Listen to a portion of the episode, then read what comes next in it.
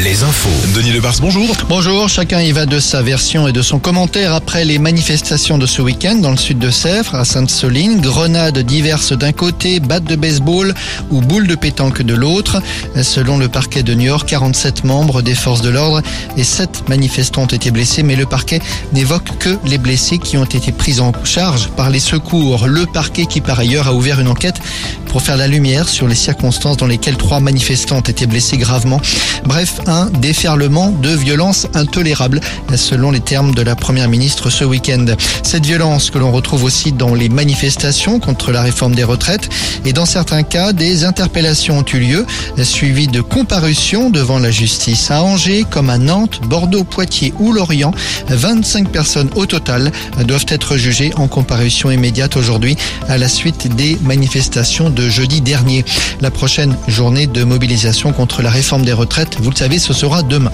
Et puis d'autres rassemblements cette semaine. Les pêcheurs doivent mais également manifester jeudi ou vendredi pour protester contre les menaces qui pèsent sur la poursuite de leur activité.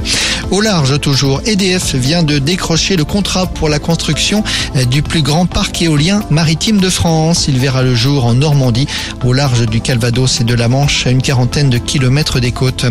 Dans les stations-service, situation toujours très délicate. Au nord de la Loire, dans le Morbihan, en Ille-et-Vilaine, en Loire-Atlantique, environ une station sur deux est concernée par les pénuries totales ou partielles de carburant. Au sud de la Loire, en revanche, la situation est beaucoup plus favorable. De la Vendée au Limousin, en passant par le Poitou-Charentes, la plupart des stations et des centres de stockage sont alimentés par les dépôts de La Rochelle qui, eux, sont régulièrement approvisionnés. La page sportive avec le foot. Après les Pays-Bas vendredi, l'équipe de France en Irlande ce soir. Une victoire des Bleus à Dublin les rapprocherait du prochain Euro qui aura lieu en 2024 en Allemagne. Et puis en basket, la surprise hier soir, la victoire de Limoges à domicile contre le leader du championnat Monaco. Monaco toujours en tête du classement devant Boulogne-le-Valois et Cholet. Alouette, la météo. Une ou deux averses possibles et quelques passages nuageux cet après-midi sur nos régions, mais surtout de larges éclaircies, un temps beaucoup plus calme que ce week-end, beaucoup moins de vent et des températures maxi autour de 12-13 degrés.